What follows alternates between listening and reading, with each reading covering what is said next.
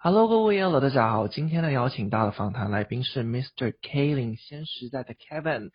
Hello，各位 Yellow，大家好，我是 Yellow，欢迎收听 The Yellow Show。在这个节目中呢，我会分享给你我的投资理财方法和一些我在人生中的领悟，一起带领你到成功。Kevin 呢，目前呢，除了是地质硕士生之外呢，也是一位工程师，同时呢，他也是一位自媒体经营者。今天呢，我们就一起来聊聊他关于一些网络赚钱啊、创业啊、品牌经营啊。那我们就直接欢迎 Mr. K。Hello，大家好，我是 Kevin，然后很多人也会直接叫我 Mr. K。我目前是一名硕一正要升硕二的学生。那我自己也是一名在外面有在接案的软体工程师。那我的专业是网页的前端开发，同时我自己也有在经营我的个人品牌，叫做 Mr. K 领先时代。然后目前有经营网站，还有 Instagram。呃，我的网站主要是写一些跟软体科技相关的文章，而 Instagram 比较偏向分享一些成长相关的一些心得。最近也有在构思新的主题，就是未来可能会研究。一些提升效率的工具跟心法，那去帮助大家优化自己的工作或者生活。我了解到你的主题就是呢，软体推荐，还有工具教学嘛，还有一些开箱等等的嘛，对不对？那你为什么决定做这个主题？当初其实是因为，呃，我本身是一个很喜欢教学的人，我在学校就是很常带一些学弟妹去学一些专业的东西。那刚好我也是工程师，所以我很善于去研究一些比较新，然后比较没有人用过的一些软体或者工具。所以当时就想，那我就可以结合这两个，然后呃，在我的网站上发布一些一些新软体，我自己尝试使用过后的一些使用教学或者心得，那也可以帮助到别人。我也蛮喜欢这样子教学的方式。哎，那你都在哪里找的这些工具？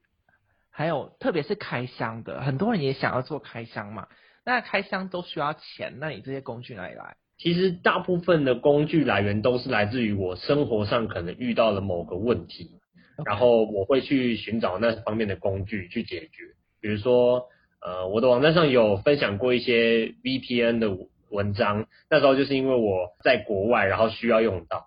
那我前阵子也有分享一些，比如说监看网电脑效能的，像我未来还打算分享心智图的，比如我在思考的时候就会用到心智图，我就会去找到那个工具，然后用了一阵子之后再来写一篇教学这样子。我也很喜欢用心智图，我不管做什么都会用心智图，我觉得超好用的工具。当有一个我我现在有一个正职，我很想要脱离它的时候，反而可以带给我我的副业更多的。经营动力跟更多想法。呃，我从六月底辞掉了我的工程师接案工作，那开始全职经营我的自媒体跟网络事业。那其实，在经营的大概这一个多月的时间里面，我有发现一一个很可以分享的一个论点，就是关于比较心态。那这个比较心态，其实就是大家很常听到的，就是呃，不要跟别人比啊，要跟自己比啊，或者是像是没有比较没有伤害的这种论点。那很多人都说不要去比较。比较这个心态是一直存在我们生活当中的。那反观我这一次离职之后，然后全职经营自媒体的这一次体验，我也发现里面有一些比较心态。呃，当我们拥有一个正职的工作的时候，然后我们兼职又去想要发展我们的副业，其实这这一件事情不一定是坏事，因为很常听到大家都说，想要离职，想要赶快脱离正职的工作，那才能好好的专心去。发展自己的副业，发展自己的兼职，像是网络事业之类的。但我觉得自己这样子做之后，体验下来，其实这件事情不是一定。就很多人他们只是拿着哦，正职工作太忙，然后当做借口，那呃允许他自己的副业可能慢慢经营。但我其实觉得，当你拥有一个正职工作的时候，反而你的副业的发展潜力其实更大，而且你会有更多的动力可以去做。因为嗯，当你拿你的副业跟你的正职做比较，你越讨厌你的正职，你就越可能花心 在副业上面。对，所以这也是我的体会。我那时候呃写程式其实压力很大，然后每天都要一直熬夜，所以我很想要赶快脱离这样子的生活。那也是因为这种心态，这种比较的心态，我拿我的副业跟我的正职比，所以我发现我在我的副业可以愿意花更多的心思，赶快去突破一些困难。对我，我觉得这是对我自己一种类似救赎吧，只有突破这些困难，我才能脱离我不想要的生活。当我真的脱离了，我真的鼓起勇气去脱离那个正职之后，我发现过去的这些动力会突然消失，因为你没有想要突破任何你觉得不喜欢的事情，对你的生活感到不满意，那你就要去努力改变。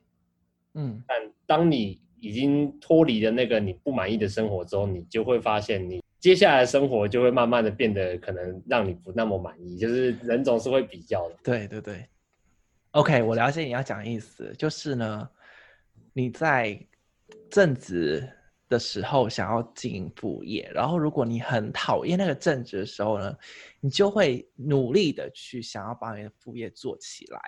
对，但是如果你离开那个正职了，你就没有一个东西可以讨厌了。对，真的。然后就动力可能会减少，还是说呢，嗯、你就会开始把你那个讨厌转移到你现在做的副业上。哦，我之前有没有想到这一点呢，我之前没有想到这点，因为我自己是相反哦，我因为很讨厌那个工作，那个工作给我好多压力，晚上老板还是打电话给我，就是要求我太多东西。搞到我副业呢，想经营就经营，不想经营就不想经营，就是没有那个正确的心态。后来呢，我就我就辞职来到泰国嘛。来到泰国之后呢，因为我就觉得说，我现在那么多时间，然后如果我不做，把这个做起来的话呢，我就需要再找下一份工作。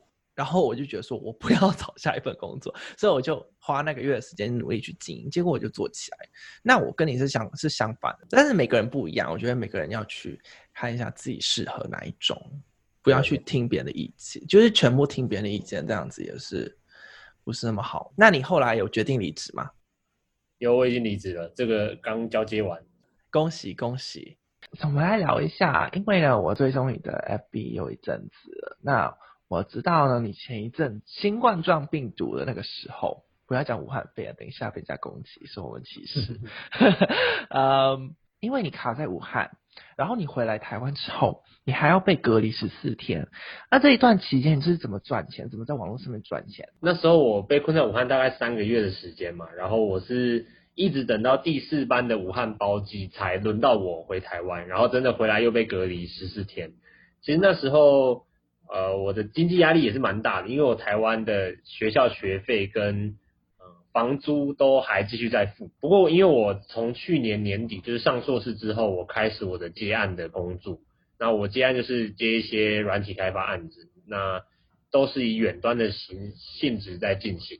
所以其实，在武汉的时候，我只是没办法参加一些现场的会议，但是我的接案还是持续有在做。也因为这样子，有一些案子没办法接，有推掉，然后也收入也越来越减少一些。那时候因为被困在武汉，然后也不能出门嘛，因为疫情很严重。那时候刚好也是刚开始经营我的品牌，没有没有多久，几个月的时间而已。所以我那时候用了很蛮多多余出来的时间去写文章，经营我的网站跟自媒体。然后也是在那三个月之内，我获得我第一笔的呃比较大笔的个人品牌的收入，就是从网站来的。所以那那其实是蛮惊喜的，就是。我遇到了这个疫情，然后被困在那边，但是我却在另外一个地方找到我的呃可以努力的点，而且还有了一些成果。OK，那你可以分享一下，就是你经营个人品牌遇到困难，然后你在武汉呃那件事情，因为困在家比较多的时间而突破这些困难。呃，我觉得个人品牌对我来说，因为我是一名学生，我觉得个人品牌让我做起来的时候不太像念书。就是我有些事情，就是它并没有正确答案。就是在经营过程中，我们就是一直需要去决定一些，比如说我接下来要做什么企划，我想要分享什么方向的内容，甚至是我我要自己去决定我的品牌未来要往哪个方向走。大多时候，因为我没有经验，所以。很常会感到迷茫，就是你不知道选哪个才是对的。遇到最大的困难其实就是品牌方向吧。品牌方向其实在我创立品牌到目前为止，其实已经换过很多次的。呃，有有些不是真的换了，就是我心里在思考要该不该换。嗯，那从我一开始的初衷想要分享的东西，到后面变成软体推荐，到目前我也还在持续尝试跟发展我的各个方向的内容。OK，那。就是我自己做品牌这几个月的时间，我觉得最重要的就是要拥有，就是可以自己去解决问题的能力吧。嗯嗯嗯嗯，不管遇到任何问题，就是我我都会，因为我刚好是工程师，我很会很会查资料。OK，我都会想方设法去解决，然后去比如说观察一些成功的案例，观察他们的方向。我蛮常就是会请专业的人来教我的，就是我会买一些线上课程，或者呃去请一些专业的咨询服务之类的。你跟我一样就很爱线上学习。对，那我想要问你就是。我前一阵子看到一件消息，就是你想要，你现在是念研究所，但是你考虑休学，那后来后续是怎样？现在还还在盯着，还没有休学。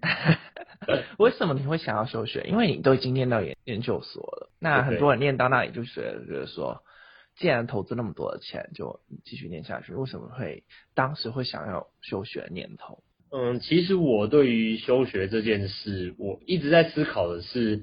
读硕士到底能带给我什么？因为我觉得太多现在的学生，尤其是从大学生上硕士这一趴，就是很多人就是跟风，他们会看到身边的同学们都在考研究所，都在拼名校之类的，所以他们也会想要跟着做。很早就出去类似在就业了，就是我很早就有工程师的工作，加上后来又开始经营的个人品牌。更多的是在思考，说我到底是想在硕士里面获得什么？其实我在进硕士之后，我第一件做的事情不是在硕士学什么东西，而是我的目标是在硕士我要开始工程师的接案。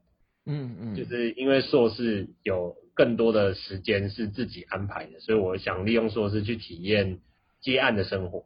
那过了几个月之后，我又接触了个人品牌，所以我又从个人品牌获得了更多，所以。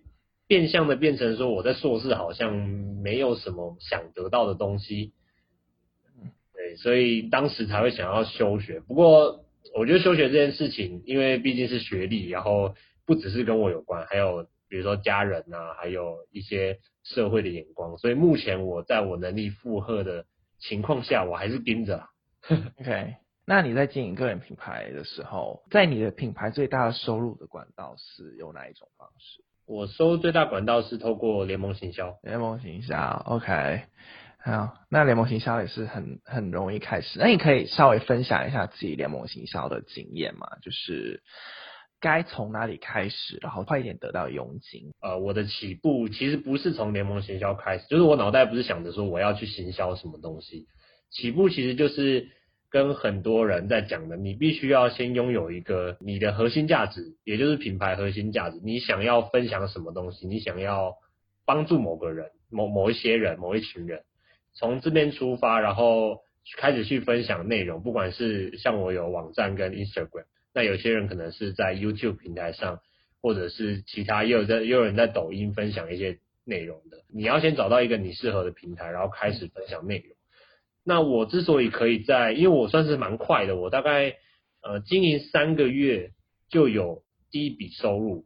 那经营大概五六个月的时候，收入就已经蛮多的，对大部分人来说是蛮多的。我那时候其实最大的一个突破是在于我收到了一间，它算是一个，它也是一个网站，然后它叫做苹果人，它就是有发给我一个合作邀请，说我可以替他们的网站写文章，然后。呃，可以顺便宣传我自己的品牌。当时为什么会有这个邀请？其实就是因为我写了一个非常非常详细关于 Mac 电脑的一个软体教学。嗯，那他们就因为那一篇教学，然后因为我有去投稿到他们平台上，所以他们觉得那一篇教学真的是非常详细、非常好，所以他们就跟我说，如果我未来还有类似这个的文章，他们很希望我可以去他们平台上分享。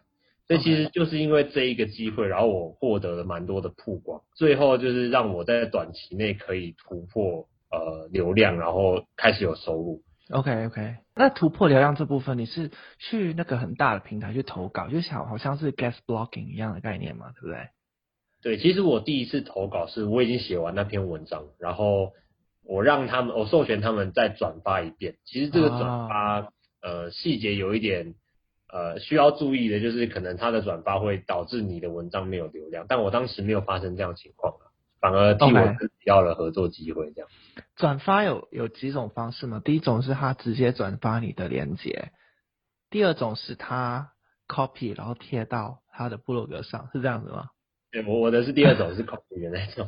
OK，然后他有放你的部落格链接。对、嗯、，OK，那这样还蛮好的。很多，比如像是我做 YouTube 啊，很多大的，比如说像苹果啊、造造哈、他们都会联络我，然后他们就跟我说，可不可以把我的影片分享到他们平台？但是呢，他们不会直接去分享，而是他们去下载我的影片。然后剪接之后，再重新上传到他们的 YouTube 平台。但是这样子对我来说没有任何的好处，只是对他们来说有好处。那你会推荐大家这样子去做嘛？因为对你来说有，你有得到好处。其实，呃，当时我说到这个合作，我也思考了蛮多的。其实你要不要将你的内容资产，不管是影片，就像也有讲的，你有影片资产，像我的就是文章资产，你要不要把这些资产授权给别人？其实。要经过蛮多思考的，但我大概有两个方向吧。第一个方向就是，如果当时你像我一样是急需要曝光的话，你不妨去多找一些大的平台去寻求合作，因为我们是内容创创作者，所以其实内容可以一直创作。那初期最需要的就是曝光跟品牌知名度。那在初期，我蛮推荐大家，如果有找到好的合作机会，可以去合作，然后。将你的一些价值分享到他们品牌，有点像是互惠的感觉。那如果是到后期，像你的品牌开始有一些固定的粉丝，或者是有一些固定的读者喜欢看你的内容，其实你就好好的把你自己的品牌内容就发到你自己的平台上。我觉得增加粉丝或增加读者的速度还是会有的，就是比较慢。然后这时候我觉得不要急，就是要慢慢把品牌。知名度打出来，然后慢慢扩大这样，所以就分这两个状况。那你是我的百万品牌课程里面的学员，那你觉得我的课程对你来说有有帮助吗？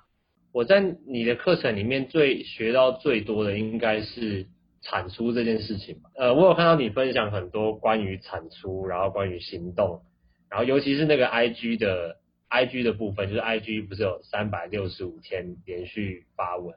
对，对，对，然后我也有我也有看到有学员是三百六十五天在尝试说连续直播的，对，这算是我收获最大的一部分嘛。因为其实，在创立品牌过程中，我最大的最大需要改善的就是产出量。我其实大家都会给我一个称号叫做长文魔人，因为我每一篇不管是 Instagram 贴文或是部落格文章，我都很讲求我要写到最完整、最多字，嗯，这是我一个习惯吧。所以相对来说，我的产出量就很少，而且很长，因为写不了那么完整，或者专业性不够，我就把自己挡住。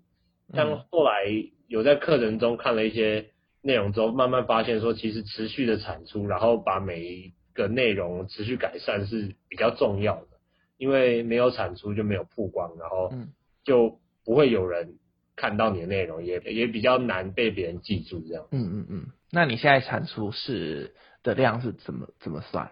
是的，我以前每天发 Instagram 的贴文，对，但是因为要顾及品质，所以你发到后面会发现你的内容开始有点散，就是你没有很多时间去准备你的内容。所以我最近是一周两篇 Instagram 嘛，然后一周至少一篇文章。对，我我都希望这些内容是呃我自己看我会觉得能够让别人产生一种哇的那种感觉，我才要发出去。嗯 但是有时候，就像我自己在做内容啊，我根本就不知道哪一些内容人家会觉得哇哦，是贴出来这样我才知道，贴出来大家就哇哦。猜测其实有时候就猜测其实都是错的猜测。那我自己是这样一个礼拜安排，就是这礼拜的内容我全部都安排好，那我不会每天都安排，这样子我就没有办法做。比如说像是我今天要跟你来这个呃 podcast，我就没有办法。去做贴文，所以我要先安排好。OK，那我们今天很谢谢可以邀请到 Mr. K。那如果大家想要更认识你，要在哪里找到你呢？呃，如果想更认识我，其实我觉得 Instagram 是比较好的平台啦，就互动比较多，可以到 Instagram 去搜寻 Leading MRK，就是 L E A D I N G 啊，M R K 就是 Mr. K，那就可以找到我。那我蛮常分享一些我平常在做什么事情，关于品牌经营，关于我体会到一些成长内容。那有任何问题，我都蛮喜欢大家来私讯我，我都很喜欢交流。好那我会把 Mr. K 的链接呢放在呃这个 Podcast 下方资讯栏那边，你可以去参考。今天的节目呢就到这边结束，希望你喜欢这一集带来的内容。如果你喜欢这个节目的话呢，不要忘记按订阅加上评价五星哦，然后分享给你的朋友。如果你不喜欢这个节目的话呢，就分享给你讨厌的人，帮他浪费十五分钟人生。梦想不搭配行动的话呢，永远只是梦想。我们下一集节目见。